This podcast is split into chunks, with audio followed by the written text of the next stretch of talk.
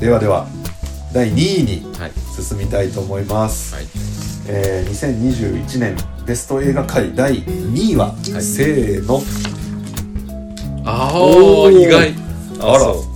じゃあ私からはい。いきます、えー、米長文庫の2021年ベスト映画界第2位は「変更言葉が消えた日」ということで、えーまたしても、えーアジア映画なんですがそうですねアジア映画界で1位にしてました。そうですね。はい。なのでもう話してるんであれなんですけど、まあ、2021年公開台湾映画ジョン・スー監督ということで、まああのゲームが原作になっている映画で1960年代の台湾が舞台はい。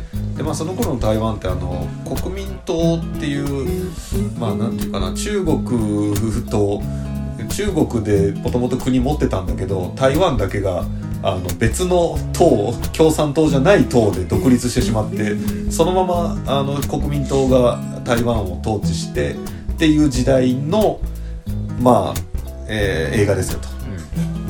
うん。で、えーまあ、政治弾圧がすごい強かった時代はいで,、ね。まあ、要はもう他国、まあ、鎖国みたいなもんですよね。異国の文化はもう認めないぞと、はでもしそういうのを取り入れてたら軍軍によるうん。粛清みたいなのがあって、でさらにそこにこう密告制度みたいなのもあって、住民同士が軍に対して報告するとその人が連れ去られて、まあ、ひどい仕打ちを受けると。い。うような時代まあこれをいわゆる白色テロ時代っていうんですけどでそういう時代背景があるよという目で、えー見ないといけなくてでストーリー的にはまあ誰もいない学校でパッと目を覚ますファン・レイシンっていう女生徒がいてでなぜか知らないけど学校に誰もいないし真っ暗だしなんで私学校にいるんだっけみたいなところから始まっていくと。はいでここはやっぱあのゲーム原作なんでそういう始まりなんですけどで、まあ、一人の男の子だけ見つけて一緒に「なんこ学校どうなってんだ?」みたいなことになっていってじゃあなんで2人は学校にいてどういうことが起きててでなんかお化けみたいなのが出てくるんですよね。すね。モンスターみたいなのが。でそれが一体何なのかっていうのを謎解きしていくみたいな映画なんですけど、まあ、この女の子と男の子のつながりとしてはあの学校の先生主導で隠れてまあその海外の文学とか物語とかを、まあ、朗読じゃないけどみんなで読んで勉強しましょうねっていう、まあ、会をやっててそれが大きな話のメインストリームになっていくわけですけどそこにやっぱねどうしても前も言ったけどどんだけ追い詰まってても文化的なものは失いたくないというかね、はい。そういうメッセージがねすごいこうツボなんですよね。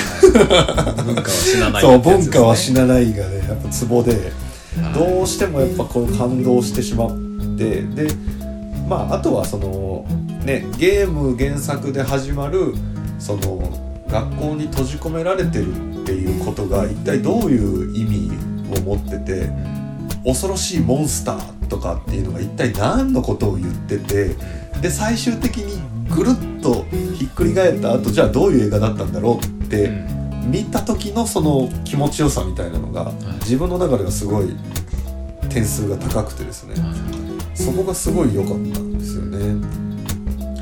でまああとはねあの今すごい台湾のこと勉強しててうん。勝手に勝手にって別に勝手にしてるんだけどそこもなんかそういうきっかけになったのも良かったなと思って白色テロ時代の前ってえーっと1945年にせ第二次世界大戦が終わるまではうん。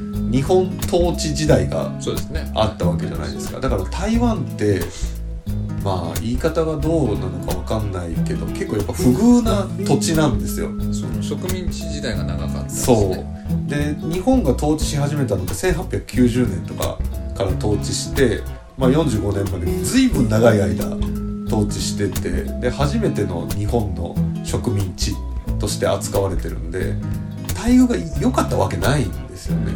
でその後に中国国民党がまあ取り戻して当時は中国の本土と,、えーとまあ島として成り立ってたものが共産党が中国取っちゃったもんだから中国国民党だけが台湾で台湾独立しますみたいなうん。ことになって今国として認められてないっていう説もあるし国として認められてるっていう説もあるんだけど、うんだからねその辺りの複雑な事情を今こう順に1800年ぐらいからこう追ってきてるんですよ。うん。でそしたらこの白色テロ時代が1990年頃までうん。やっぱり脈々と続いてて、まあすごい難しくて面倒くさい話だから飛ばすんですけど、うん。どっかで民主国家として転換するんですよね。うんまあそれはいきなり転換なんてできないから徐々にはいなっていくわけなんですけどその今どうやって民主化まで進んだかっていうお勉強をしてるんですね。うんでどうもやっぱり1990年ちょうどぐらいに境にあのまあ自由化と民主化っていうのがきちんと進んでいってうん台湾っていう国のまあなんていうか本当の意味での自由な国っていうか、うん。まあこの映画で言うと自由に本が読めてとか、うんうん。文化を享受できてっていうのが始まったのが90年うん。なんですよ。そうなんですよね。結構最近なんですそう、めちゃくちゃ最近じゃないですか。今から、今に20年だと30年前にやっとうん。そういうことができるようになった人たち。はい。だから、やっぱりね、こういうことに敏感なんですよね。日本人よりやっ、うん。あの、自由とはとか民主化とはっていう。だからそこにやっぱりなんかその、なんだろうな、学ぶべきものがすごいいっぱいあるような気がしてて、うん。今勉強してるんですけど、うん。でそういう国からその白色テロ時代を描いた映画が出てきたっていうのがすごい、うん。素晴らしいし。ですね。で今そのこの白色テロ時代を生き抜いた人ももちろんまだ台湾にもいるんですよ。でその人たちもいるんだけどそれを映画化してしかも台湾の中でもこれめちゃくちゃ大ヒットしてる映画ですねこれね。でゲーム自体も白色テロ時代を描いてるのに大ヒットしてるうん。から今の若い人たちは知らなかったりするんだけど、うん。そこだそこの人たちも込みで、うん。あこんな時代があったんだっていう気づきにもなるし、ね。かつそういう映画をこう享受してうん。国民国としてうん。まあエンターテインメントなんだけど見れるっていうのがなんかこうん。う羨ましくてはいはいはい。ちょっと。はい。でその多分む僕たちが映画をちゃんと見る前もっと昔には日本も多分そういう映画ってあったと思うんですけど、やっぱないよねっていうのが、なんかねまあね僕の知識では全然なくてうん。あのだから歴史をちょっと今すごい興味があって勉強し直してるんですよ。ちょこちょこと日本国内もだし台湾も韓国もうん。ちょっといろんな本とか論文とか読んでるんですけどなんかそういうものをエンターテインメントにするのがいいことですって100%言うんじゃないけど、うん。それをエンターテインメントとして楽しめる。うん。もしくは映画としてあの国で認められるっていうのってものすごい民主的だと思うんですよ。ね。民主国家だからできるんですよね、うん。それが。うん。それが例えば、うんまあ、例えば大統領の顔色を伺ってその映画が作れないっていうのは、うん。もう民主国家じゃないうんうん。ですよ表現の自由もあるし、っうん。ていうことを考えるとそういう映画が作られているっていう事実ってめちゃくちゃ大事なんだなっていうふうに思うようになってて。で僕は映画から見てそういう歴史も勉強しようと思って勉強しだしてるやっぱそういうきっかけにもなるし、うんはいはい。だからなんかこう悔しいじゃないけど、うん。一つの表現としてやっぱりそういう映画ってもっと見たいなというか、ん。そうですね。うん。っていう感じがあってですね。確かにな。あんまりないかなまあうん。近年でいうと水俣ああそうね。若干その感じがあったけどでもあれも結局日本国内で撮れてないですからね。そうそう。日本日本じゃないっていうか、うん。うん、石造りの家。いやいや作品自体は良かったですけど、うん。あんまり確かにね国内でないですね、国民性っていうのもあるのかもしれないんですけど。国民性っていうのかな。なんだろうなそれをうまいですよね。海外の映画ってって思ってしまって「ドントルックアップとかも、うん。あのまあ要は悪口じゃないですか。うん。でもああいう映画って作れないもんかねみたいな。いやアメリカはそういうのはそそういうなってもあのバイスもそうですけど、うんうんうん。あのあとそのマネーショットもそうですけど、はいはい。あの実名を使ってるんですけれども許可取ってないですからね。取った取ってなくて使えるあの なるほどね。描けるんですようんアメリカは。それであれそれ自体は個人的にはその懐の深さに見えるんですけどね。うんそうね。あのん。でもそういうことはまあ邦画ではあんま見れないですよね。うんだからそこの感覚みたいなのが実は結構大事なんじゃないかっていうのは最近気がしてて、はい。あのちゃんとダメなことを指さして笑えるみたいな、うんうん。そそれが笑うべきことじゃないとかっていろんなあのいろんなのはあるけどうん。一つの表現の方法として映画とかコメディとかみたいな部分で、うん。いやいやそれあかんやろみたいなうん。こととして出せるか出せないかってその自分たちが民主国家であるかどうかのすごい重要なうん。線引きなうん。ような気が最近してて、うん。そういう意味で台湾ってかなりやっぱり自由を、うん勝ち取って感覚的にも、まあ、国際的というかうん。進んでるすごいなって思ったっていう映画です。はい、いやいやいや素晴らしい素晴らしいうん映画だと思いますね、まあ、映画としてもシンプルに面白いですしあのサスペンスというか、まあ、謎解き要素というか、うん。まあ面白いしただもう作品としてはもうまあそのアジア界でも言ったけどもう個人的にはもう一言ですねあのね先生が悪いそう先生が悪いんですよ。先生がただただ先生が悪 それめっいそれちゃ言うよねそれ。本当にお前が一番悪いよ おめえだよって。叫んだ場合やろって思ってそうね。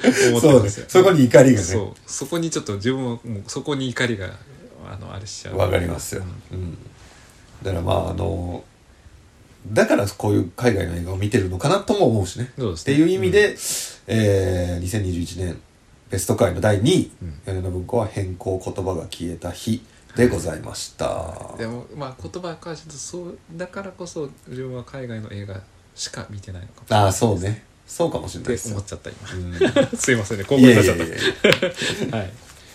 足元県第2位が「ファーザー」はいファーザーです。ファーザーですね。素晴らしかったですね。うん。あのアンソニー・ホーキンスがあはい。のアカデミー賞大あの あのと取ってしまったというね、あの事件などもございましたがでもそれにまあ納得しちゃう演技でしたね。すごかったですね。はい。まあ、どういうお話かというと、まあ、認知症を患った主人公、うん。まあ、あのアンソニー・ホープホープキンスなんですけれどもが、えーの視点ほぼ視点ですね。で、うん。えーとまあ、娘のアンと生活をしてるんですけれども、徐々になんかそのアンとの生活の中にいろんな人がい入ったり出たりその人が違う人になったり出たり。うん。で舞台が服装とかなんかいろんな家の中にあるものが消えたり変わったりそう。なくなったり。なんか間取りが変わるみたいうん。なあるもんね。これはこれは何なんだろうっていうような視点で描かれるんですけどまあ具体的に言うと認知症そう。をめぐの視点というのを、まあ具体的にどういうふうな見え方をするのかといそうね。うのを映像化してしまったっていう奇跡のようすごいよね。な映画で、まあこその視点だけでも、まあ、一見の価値あるというかあこれはもう怖いよねって。ホラーじゃん。そうそうそうみたいなね。そうぐらいの怖さだよね。さっきまでここにあったものがなくなっててみたいな。さっきまでいた人がいなくなってて。えこの前そう言ってなかったっけ？そう。みたいな。とかって結構怖い話だと思って。怖いっすよね。でも認知症の方っていうのはそういうのをすかまあいろんなね幅があるにしてもそういうことを体験してるんだっていうのをまあ手っ取り早くある意味理解できるというか、うんちょっと恐ろしい映画すでしたね。ごい映画体験だよね。映画体験としてまずフレッシュでしたね、うん。その認知症が一種のサスペンスみたいな形で機能するという意味でも、あのえ日常がサスペンスじゃんみたいな。そうなんだよな。火曜だけじゃねえよみたいな。そう。日常がサスペンスだよみたいな。もう開けたとこが思ってたとこじゃない怖さというか、そうそうそうそう。だからそれは映画だからその体験させるためにやってるんだけど、ん。あれってすごいのはあのまあアンソニー・ホプキンスの目線でずっと進んでて、うん。アンソニー・ホプキンスは多分その手前の記憶も微妙に曖昧になっていってるわけじゃないですか、はいそうです。すんごい怖いよねそれ。そうなんですよ。まあだからそれを証証拠に夢だけど夢じゃなかったうん。問題みたいなのが出てて家だけど家じゃなかったそうそうそうそうそうそうそう。たいな。うわ怖えこれみたひいな。っくり返りすぎてもう何が何だかっていうことなんだもんね。そう。だってそれがね半端なく恐ろしかったですね。ああ怖かったね。と同時に素晴らしいなっていうのはまあそこから一歩踏み出すその娘の物語でもあって、娘がある決断を最終的にするんですけれども、まあそれをまあどうしようもしょうがないよねって思うよあれは。うん気持ちとしてはねそのなんか自分の力でみたいなところで願うけれども、うん。でもねあの視点でまでにまでなったらもうやっぱちょっともうプロの力を借りるしかないというか、うんそうね。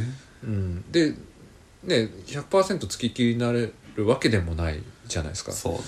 でそのうちにねそれこそいろんな大変なことになったりとかするわけですから、ね、そういうのも起きてるわけだからこれはもうだからそのいう意味で言うとああの決断に対してすごい背中を押す作品でもあうんったかなっていうふうに思ってそれによって救われてる人っていうのは多分いっぱいいるだろうなそうね。思ったんですよ。だからあれが冷たいとは自分って思わないうんうんうんしなんかどちらかというとそれをまあ肯定してあげたい気持ちというか分かんないですからねでも実際ね。んななんかそのなんだろうな。決断することがまあいい悪いでもう本当片付かないんですよね、そうそうそうそうなんですよ、うん。だからうん。だからなんていうんだろう。でこれって結構普遍的な物語。どんですね。な世界に生きてようともみんな記憶を失そうそうっていくし多分あの全世界で全世界で。感動できる話なんだよね、うん。多分今まさにしかも。そう日本も含めて。そうなんですよ。だから本当あのぜひ見ていただきたいなと思うし、まあ、一方でそのこれってもともと舞台劇なんですよ。うんうんだからちょっとこれは個人的には舞台劇を舞台見てみたいよね。なってうんわかるわもともと舞台なんですけどあの見てみたいなと思いました。舞はい台でやるかねって感じですよね。いやそれはすごいいいらしいんですねえだから多分そのまあ今回映画でやったような方法のこう作語の仕方というか、うん。を舞台でどうやったんだろうっていうああ。すっごい見てみたいんですそうよねなんですよね。ねいやあのあそうなるよねっていう方法なんあーなるほどですよでそれはちょっと個人的にはちょっとまあ先に知ってしまったんであれなんですけど実際見てみたらどうなるかなっていうのはちょっと見てみたいなと思あーわかる。はいぜひえっと2021年橋本家2位が「ファーザー」はい。よかったです。ではでは。ですね。ちょ今年はちゃんとあれですね。スムーズに進みましたね。はい。で多分スムーズに終わると思います。そうなの、はい。じゃあじゃあもうねまあスムーズとか言いながらもう3時間ぐらいは喋ってますから、ね。うん、だから1位いきましょう。はい。では2021年ベスト映画界の第1位を。はいいきます。せーの。